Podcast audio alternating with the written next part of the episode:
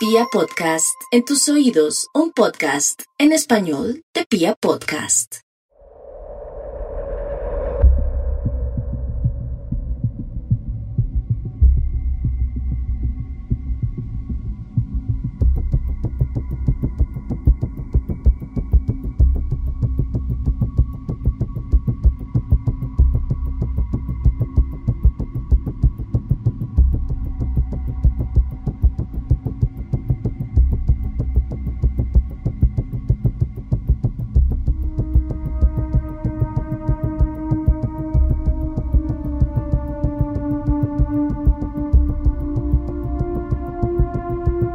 Jura solemnemente decir la verdad, toda la verdad y nada más que la verdad. Esta es la pregunta que le hacen a cualquier persona que tiene que testificar en el marco de un crimen. Y es que la verdad es fundamental en nuestra sociedad. Es fundamental en nuestra vida personal y es fundamental en la reparación de cualquier delito cometido. Es importante que nuestras parejas sepan la verdad de lo que sentimos para no vivir una mentira. Es fundamental que los papás le digan la verdad a sus hijos para que no dañen los lazos de confianza que se construyen desde pequeños. Es importante que la sociedad sepa la verdad del trabajo que llevan a cabo sus dirigentes para que el Estado siga siendo fuerte y el orden pueda ser permitido dentro de los procesos políticos y sociales. Y las víctimas siempre necesitan de la verdad para poder vivir con tranquilidad, cerrar ciclos, encontrar a los verdaderos culpables y poder dejar atrás el dolor causado por el odio. La verdad y nada más que la verdad. Una premisa fundamental que parece que hemos olvidado desde los aspectos más pequeños a los aspectos más grandes en nuestra vida. ¿Qué pasa cuando no decimos la verdad? El mundo entero puede configurarse de muchas maneras. Las mentiras suelen ser catalizadores del desastre. Aquel dicho que dice que es mejor una mentira blanca a una verdad terrible no es más que una justificación para configurar infiernos a través de nuestra lengua. Bienvenidos a la novena entrega de Serialmente en su tercera temporada a petición del público. Un podcast con contenido muy gráfico.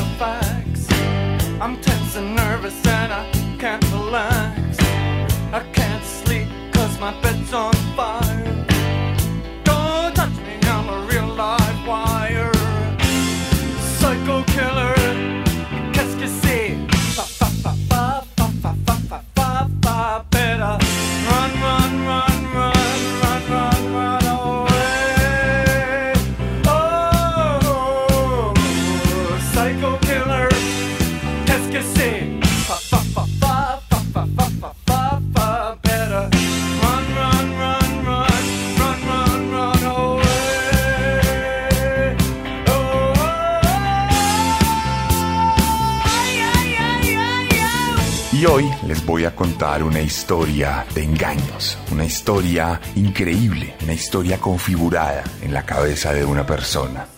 Hoy les voy a contar la historia de un hombre que recorrió miles de kilómetros por todo Estados Unidos para asesinar. Les voy a contar la historia de un hombre que quedó en los anales como el más implacable de todos los asesinos, o por lo menos eso dice.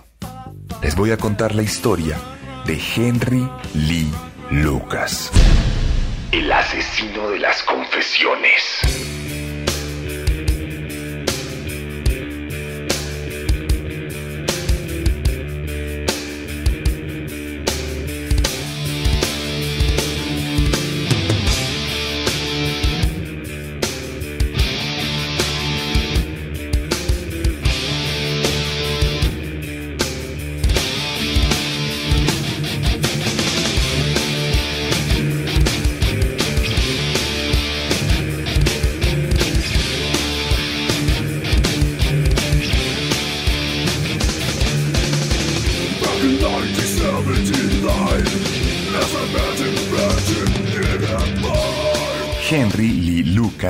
Nació el 23 de agosto de 1936 en Blacksburg, Virginia, en Estados Unidos. En el seno de una familia absoluta y completamente disfuncional en una parte rural del estado.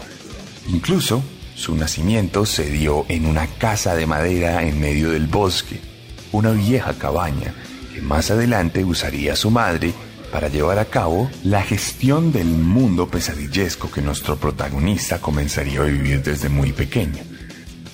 El padre de Henry era un retirado del trabajo del ferrocarril donde perdió las piernas y recibió una pensión, cosa que lo convirtió en un alcohólico sin control que se la pasaba más en las tabernas que en la casa, razón por la cual toda la crianza corría por cuenta de su madre, una trabajadora sexual que era tremendamente violenta con su hijo, que llegó a golpearlo tan fuerte en algún momento que lo dejó en coma durante tres días. Algo que sin lugar a dudas, desde lo que sabemos, pudo estar dentro de su cabeza el comportamiento psicópata que más adelante veríamos. La mujer era absolutamente violenta con todos los miembros de la casa, con el hermanastro de Henry, con su padre y con él mismo. De hecho, él mismo cuenta que en algún momento en uno de sus cumpleaños, los amigos del papá le regalaron una mula. Mula que sería brutalmente asesinada a tiros por su madre, pues ella consideraba que su hijo no merecía ningún tipo de regalo. Adicionalmente, esta mujer, cuando hacía sus servicios sexuales en el mismo lugar donde vivía, obligaba a su hijo a ver cada escena, sentadito de un pequeño niño, viendo cómo su madre tenía relaciones sexuales con cada desconocido todos los días. De hecho, en algún momento, ella misma comenzó a ponerlo a él en situaciones para poder tener más clientes.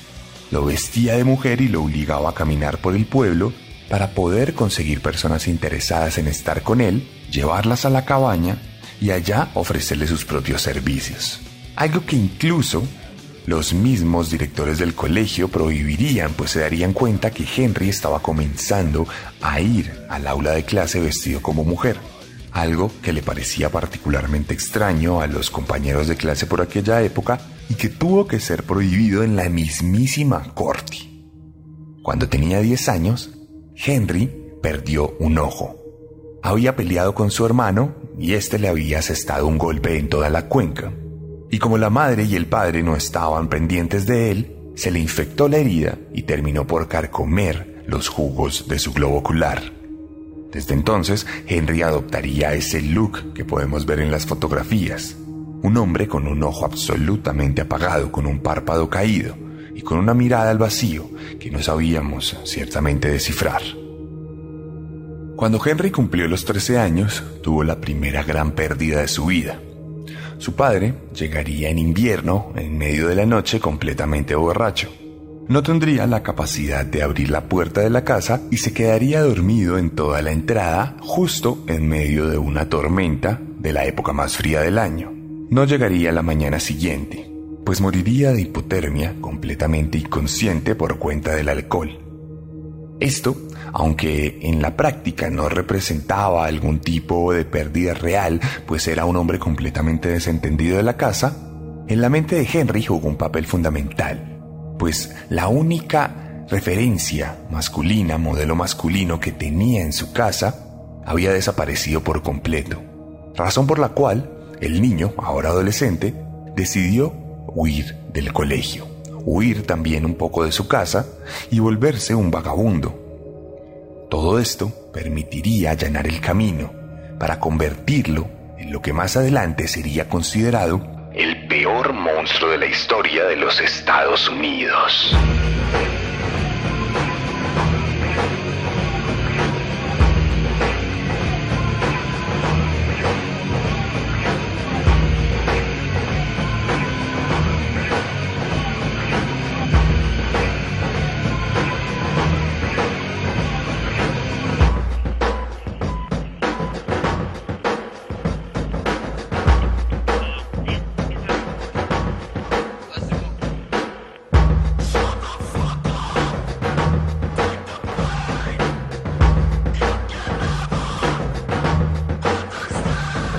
1951, teniendo apenas 17 años, se cree que Henry cometería su primer crimen cuando estrangulara a una mujer de 17 años que se había negado a tener relaciones sexuales con él. Esto marcaría además el inicio de otro tipo de crímenes, y es que Henry se convirtió en un vulgar ladrón. Asaltaba tiendas, asaltaba casas, asaltaba gente en la calle y allanaba cualquier tipo de propiedad que podía encontrar. Es por esto que en 1954, cuando apenas tenía 18 años, su historial real con la justicia fue desarrollado por primera vez, pues fue capturado por robo y condenado a cuatro años de prisión. Cuando tenía 21, llevaba tres en la prisión, salió rápidamente escapándose, pero fue capturado tres días después. No se le aumentó la pena y al año siguiente fue dejado en libertad, en 1959. Durante su estancia en prisión, conoció a una mujer a través de cartas. Las relaciones epistolares eran algo muy común por aquel entonces. Los reos recibían cartas de desconocidas que querían tener algún amigo nuevo y estos a su vez le enviaban saludos de vuelta. Así, Henry estuvo plenamente convencido de que había conocido al amor de su vida y salió de prisión con la firme convicción de casarse con ella. De hecho, se fue a conocerla a algún pueblo, pero entonces su madre lo atajó y tuvieron una gran pelea en la que ella le exigió no casarse, pues le dijo que su única labor en el mundo era protegerla a ella y que ahora que entraba a la tercera edad, él tenía que vivir para cuidarla, vivir para estar al lado de ella y vivir para darle una vida digna. A regañadientes, Lucas aceptó este mandato y se fue a su casa original, sin tener la posibilidad de conocer a ese amor de la vida a través de las cartas. Esto desataría totalmente una vida de infierno, pues Henry tenía una relación repugnante con su mamá, quien no hacía más que castigarlo, regañarlo y golpearlo. O por lo menos eso es lo que él afirma en todas las entrevistas que más adelante daría. Cuestión que Henry llegaría un momento de su vida en el que empezaría a trabajar, empezaría a ganar dinero de otras maneras, y entonces, una noche, llegaría completamente borracho a la casa, tal como lo hacía su padre, producto de una salida justo el día de paga. Su madre, completamente obnubilada por la ira, tomaría una escoba y lo despertaría a golpes a la madrugada. El hombre reaccionaría, se levantaría, tomaría esa misma escoba y golpearía a su mamá. Luego, la apuñalaría fuertemente en la garganta, tal como él mismo lo narró de la siguiente manera.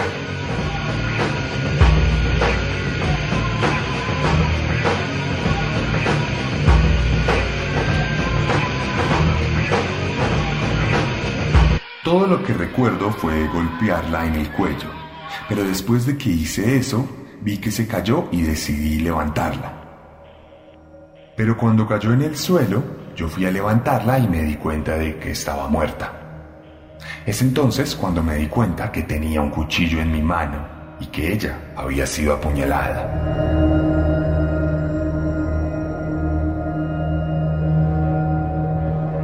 Henry procuró escapar, pero fue capturado tan solo unos días después.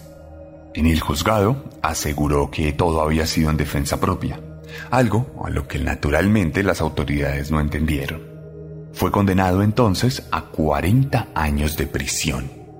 Sin embargo, tuvo buen comportamiento y salió en libertad tan solo 10 años después de haber cometido el matricidio. Era 1970 y Estados Unidos entraba una de las décadas más convulsas en términos de asesinos seriales. Henry, lejos de regenerarse, agudizaría su sentido para cometer crímenes indiscriminados.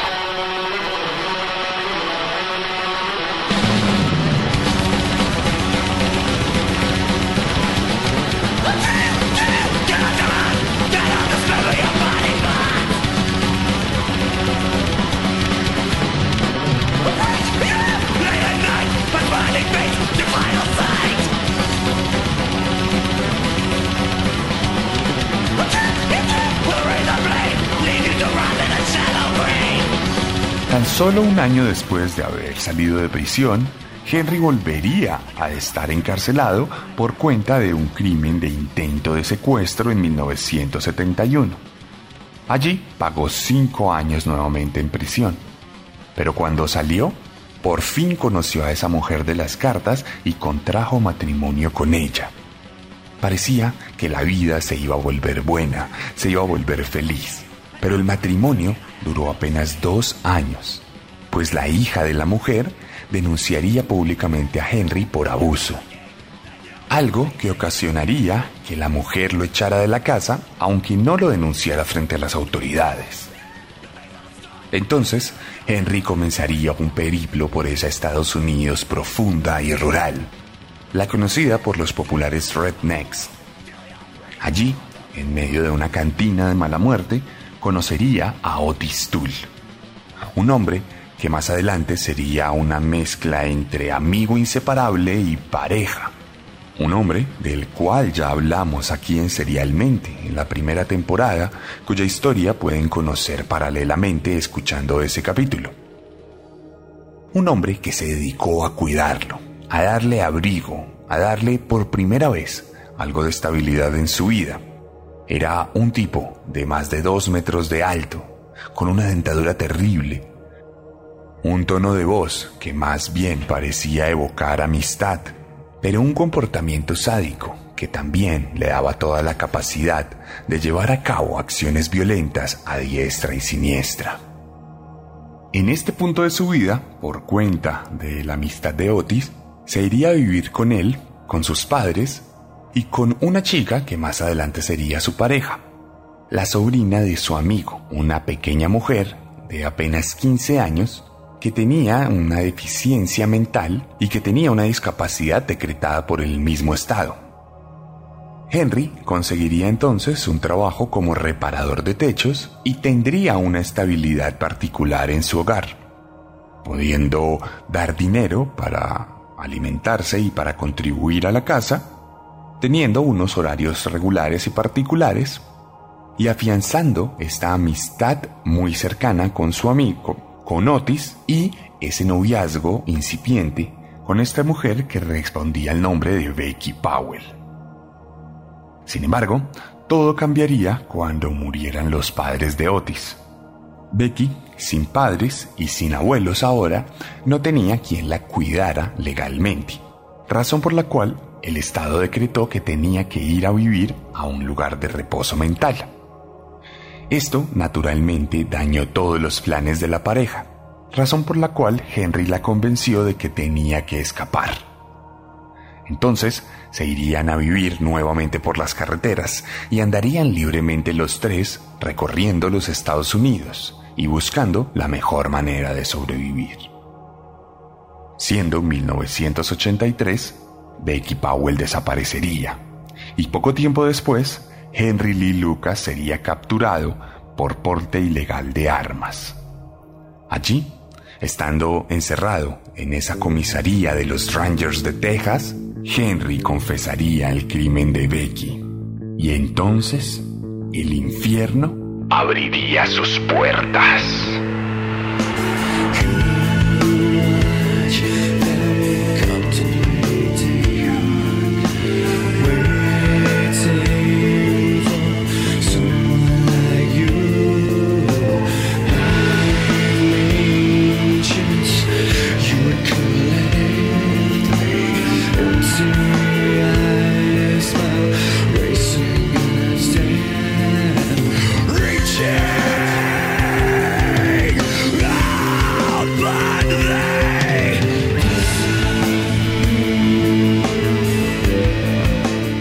Henry tuvo una vida particularmente dura en prisión. Todos los demás reos le atacaban constantemente. Le golpeaban, le torturaban y le hacían pasar sus peores días. Sin embargo, todo era más tranquilo cuando se reunía con los Rangers de Texas.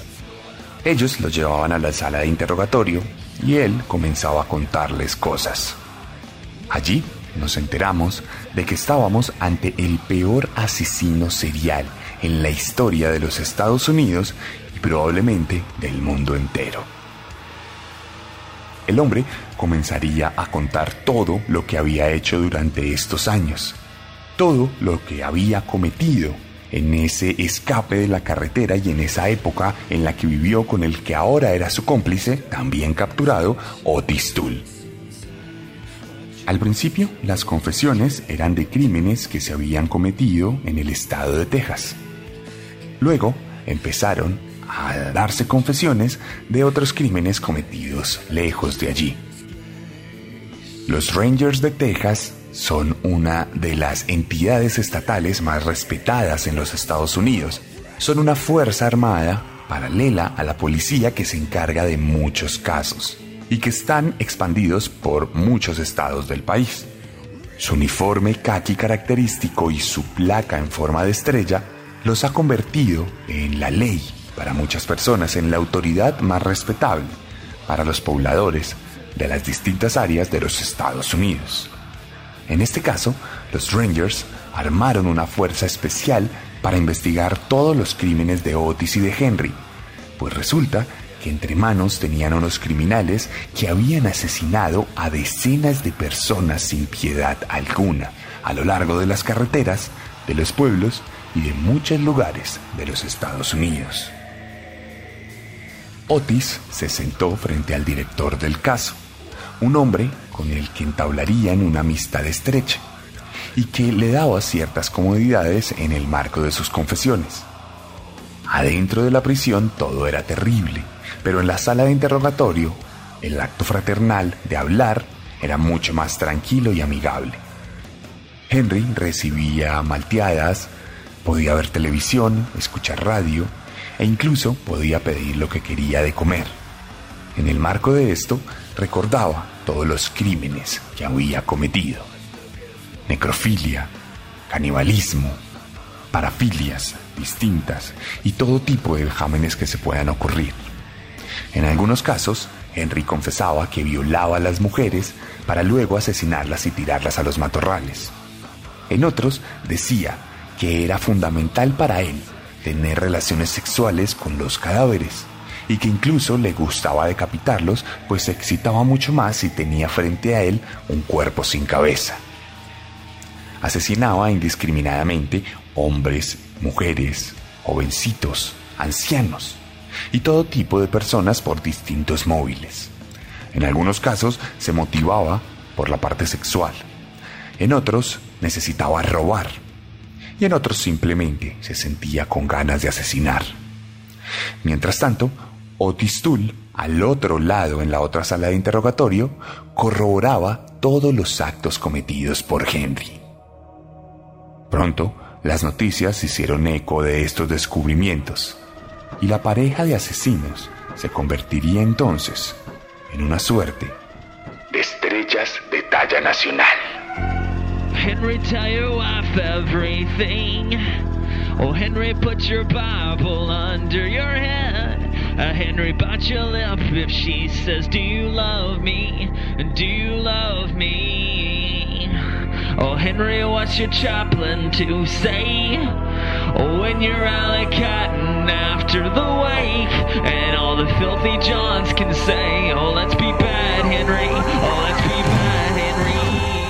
marco de su condena, Henry sería condenado a muerte por cuenta de todos sus crímenes, algo que era natural en ese estado de Texas y que por aquel entonces, y no sé ahora, es el estado que más ejecuta prisioneros al año.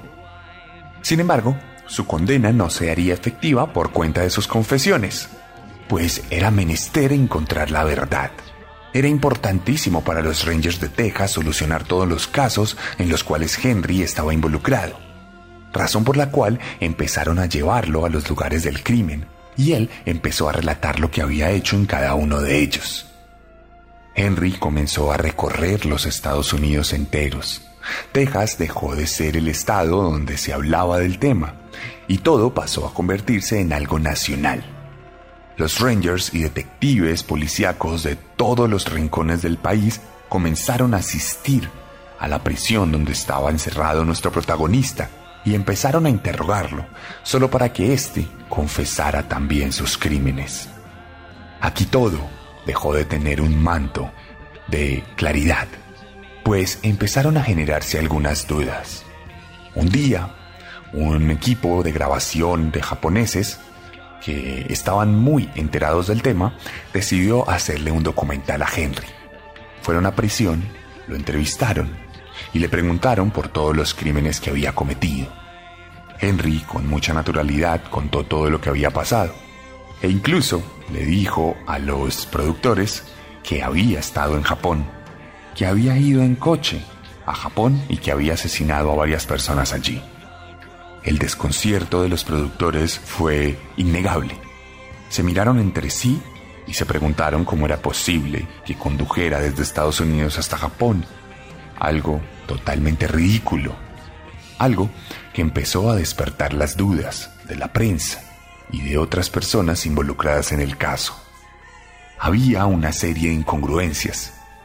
Cuando se empezó a hacer un análisis profundo, se comenzaron a dar cuenta de que Henry había tenido que recorrer 11.000 kilómetros en un solo mes en un carro destartalado para poder cometer seis asesinatos.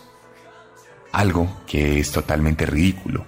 Para esto tendría que haber andado a 80 kilómetros por hora sin detenerse para comer o dormir, entre asesinato y asesinato.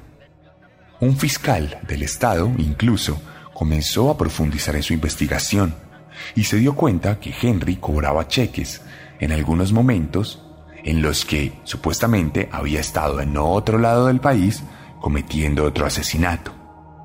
Se contrató a perfiladores criminales y estos aseguraron que el espectro de muerte de nuestro protagonista no tendría patrón alguno, algo que puede ocurrir pero que no es para nada común en los asesinos seriales.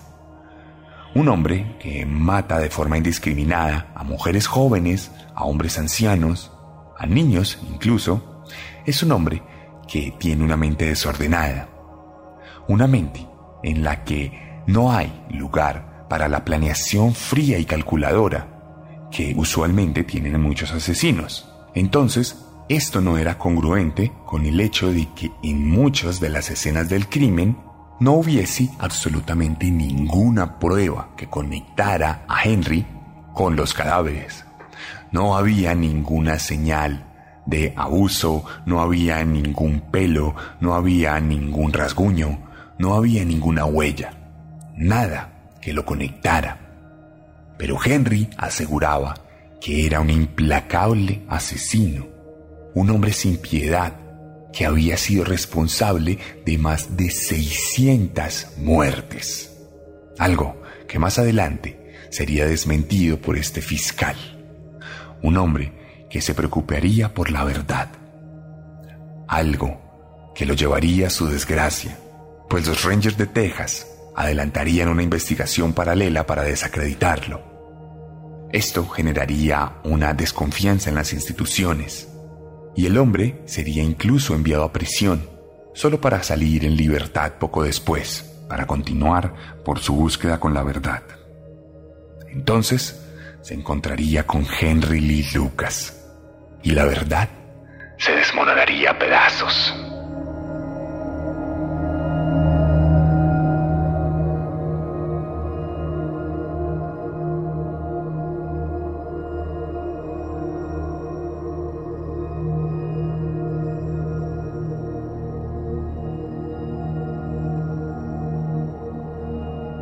Cuando este fiscal continuó ahondando en el caso, pudo encontrar algunas grabaciones de interrogatorios. Se dio cuenta que cuando Otis refrendaba todo lo que había hecho su compañero, realmente siempre preguntaba qué había dicho él antes. Explícitamente lo decía frente a las cámaras. ¿Qué dijo Henry? ¿Qué dijo Henry? Cuando le contaban qué había dicho Henry, él siempre decía, así fue, yo estuve ahí una bizarra pero honesta amistad. Más adelante, el fiscal también revisaría las confesiones de Henry y se daría cuenta que en algunos de los videos el procedimiento no era particularmente bueno. Los hombres indicaban a el criminal qué decir, le inducían las respuestas, haciéndole preguntas muy puntuales y mostrándole detalles del caso Incluso le daban mapas con los asesinatos marcados. Y resulta que Henry tenía una particularidad, y es que su memoria era perfecta. Era un hombre que podía grabarse cualquier imagen, cualquier nombre, cualquier rostro en su cabeza. Esto sería suficiente para hacerle confesar todos los crímenes y para detallarlos de forma puntual y rigurosa. Sin embargo, se veía en el procedimiento que todos esos detectives llegaban buscando respuestas, preguntaban con la respuesta enunciada, y Henry simplemente asentía. Nadie tuvo el rigor necesario para buscar otro tipo de fuentes y simplemente se rigieron por este hombre que conoció todos los Estados Unidos tomando malteada y comiendo pollo asado, por cuenta de las comodidades que recibía a cambio de sus confesiones. Sin embargo, cuando este fiscal se sentó frente a Henry, lo trató con la misma cordialidad que los demás lo habían tratado. Y entonces, Henry afirmó ante una grabadora que todas sus confesiones eran mentira, que todo había sido montaje de los Rangers de Texas, que había hablado para evitar estar dentro de la celda donde era torturado y humillado por sus compañeros de prisión, que se había vuelto amigo de ese Ranger director, que le daba comida y comodidades a cambio de su verdad. Henry decidió aliarse con este fiscal y entonces los Rangers de Texas se convirtieron en el asmerreír de la justicia nacional.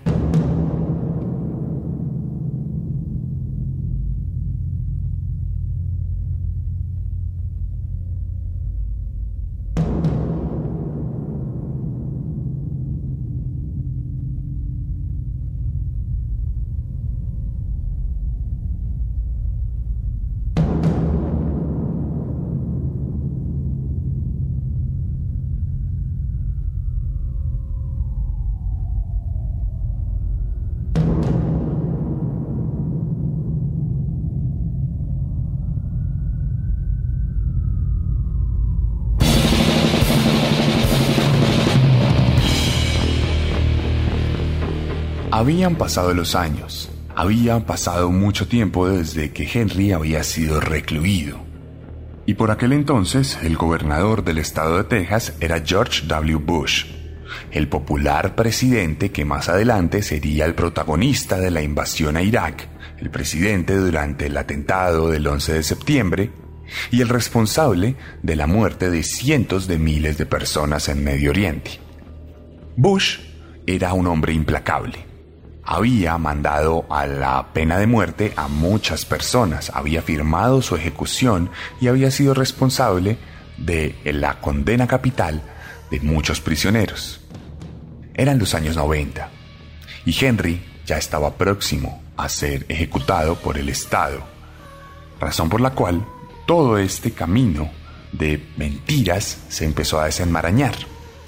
El fiscal logró que Bush dudara y aunque aseguraron que sí había sido responsable de por lo menos tres personas, entre esas Becky Powell, su novia, y su madre, por estos casos había recibido una condena de cadena perpetua y por los casos de pena capital no había suficientes pruebas.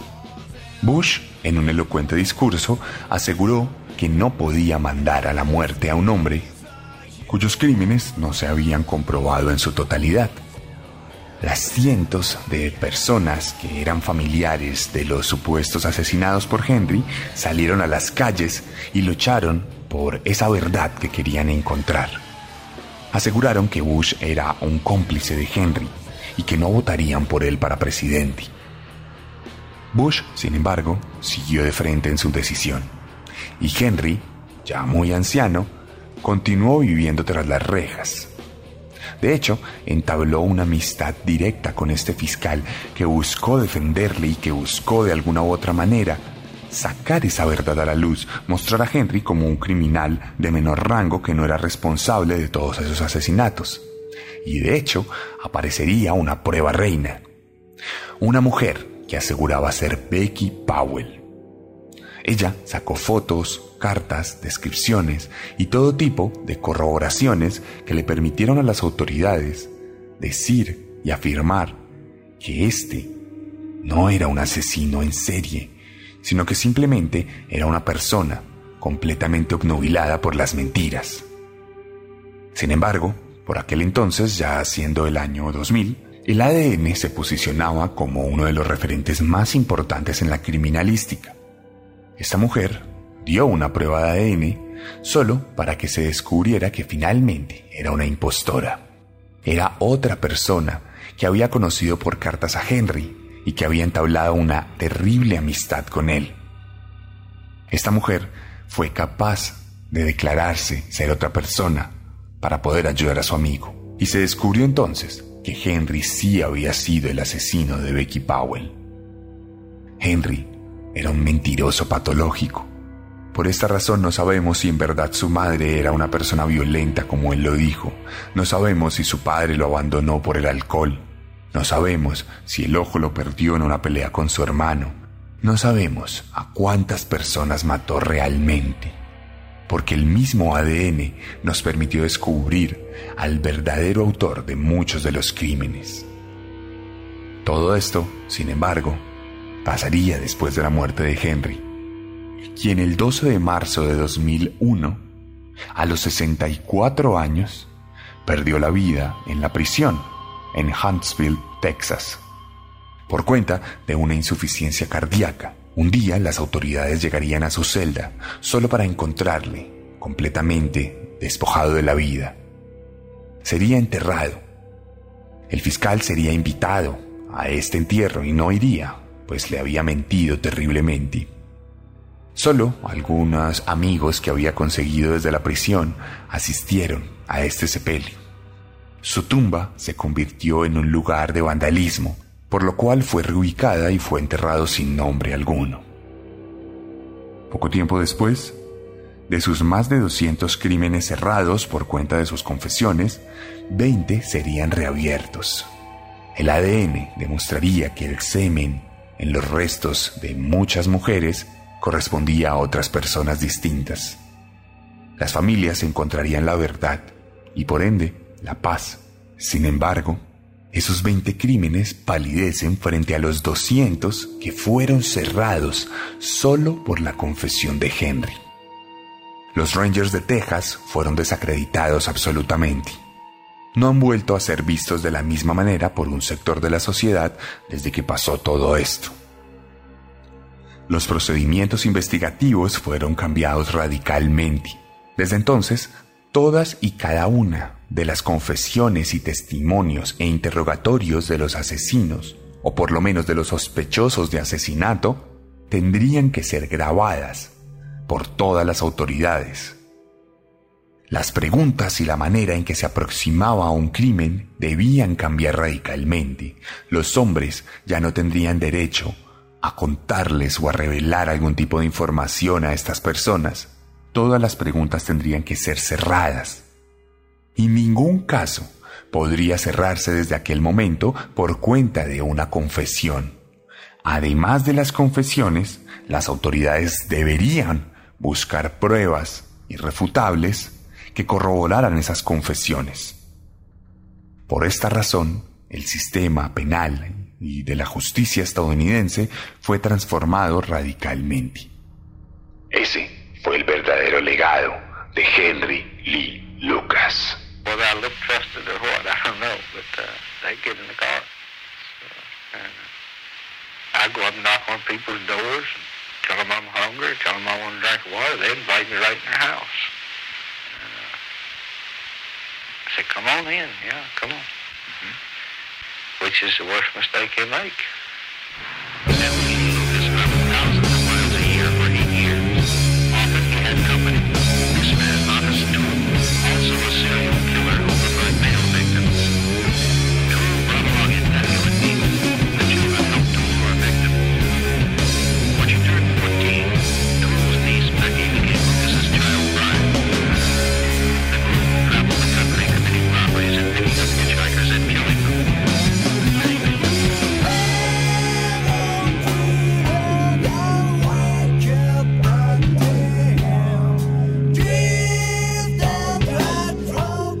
Nuestro protagonista se convirtió en una auténtica estrella.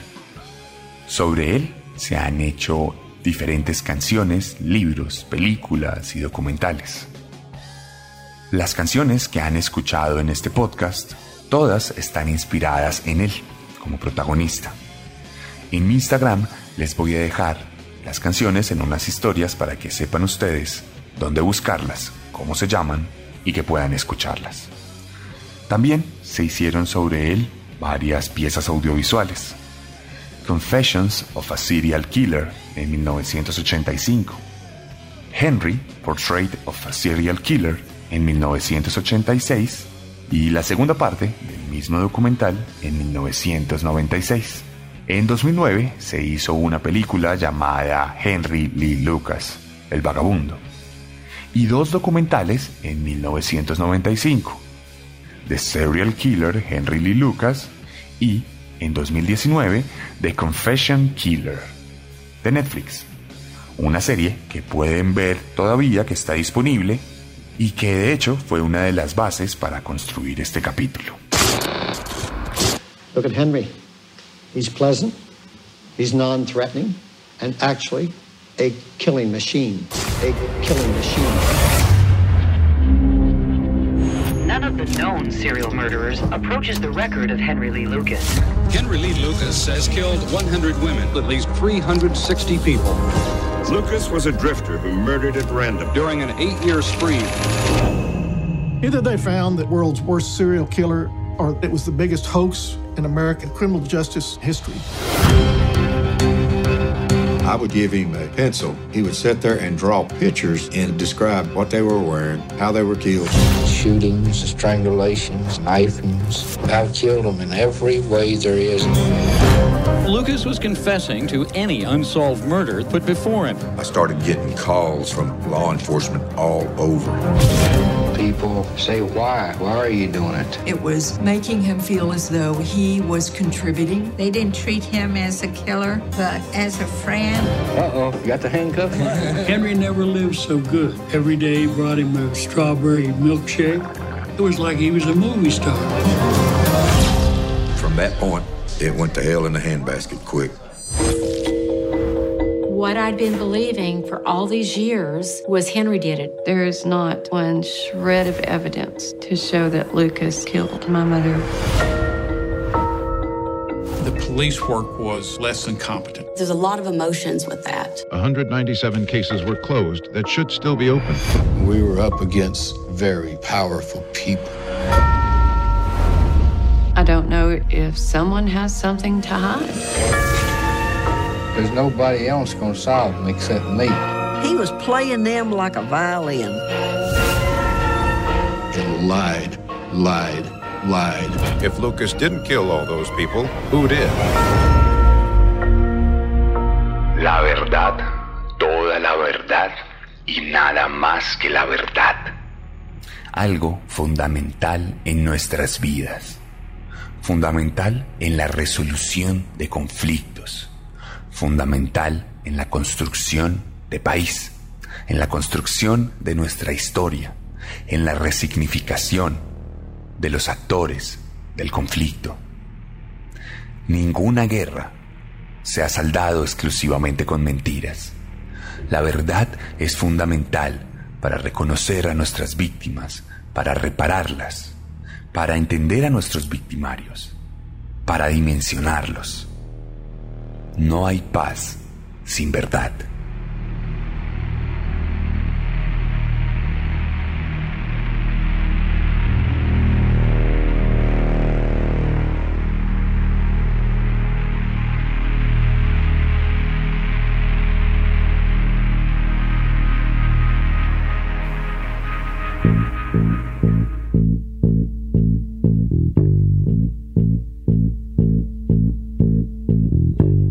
Y esta fue la historia de Henry Lee Lucas, aquí en Serialmente. Un hombre al que al final se le comprobaron tres asesinatos, ocho quedaron en duda y los demás quedaron como simples confesiones. Si le gustó esta historia, lo primero que le voy a pedir es que la recomiende, por favor. Comparta este podcast con sus compañeros de clase, sus compañeros de trabajo, con su familia. Compártalo en sus redes sociales. Y hablando de redes sociales, échese una pasadita por mi Instagram, arroba el arracadas, arroba el guion bajo guion bajo arracadas. También mi cuenta secundaria en Instagram, serialmente oficial, arroba serialmente oficial. Allí les voy a dejar una publicación con fotos de Henry Lee Lucas y un par de Otis Tool, aunque a él ya lo conocíamos. Les voy a dejar entonces varias historias para que puedan ustedes conocer estas canciones tal como lo dijimos antes y poderlas buscar y escucharlas o meterlas en su playlist. Recuerden Instagram arroba el guion bajo guion bajo arracadas. Allí en esa publicación quiero que me dejen sus opiniones sobre el capítulo, que me dejen sus opiniones sobre todo lo que pasó en esta historia y que me cuenten si creen que Henry verdaderamente asesinó a tantas personas o simplemente se trató de un mentiroso. Cuéntenme su opinión sobre todo lo que hay que saber alrededor de la verdad y la importancia que tiene para ustedes. Si les gustó este capítulo, no duden en leer mis libros. Si les gusta mi forma de narrar, les va a encantar mi forma de escribir. Tengo para ustedes tres libros. Carne, Descenso y Letargo, disponibles en todas las librerías de Colombia. Disponibles también a través de mis redes sociales. Escríbame un DM y se lo hago llegar a su casa, incluso firmado si me lo pide explícitamente. En México pueden pedir mis libros a través de chunchos.mx y también la merch oficial de Serialmente, camisetas, agendas, pines y todo tipo de cosas que me pueden escribir si desean. Si están fuera del país, hacemos envíos a distintos lugares. Y también tenemos para ustedes los libros disponibles en versión digital e impresa en Amazon. Este podcast se mantiene en vida gracias a la lectura de esos libros, es su razón de ser, así que es una gran manera de apoyarnos. No siendo más, nos escuchamos la próxima semana con un nuevo monstruo, porque recuerden que siempre podemos ser peores. Qu'est-ce que c'est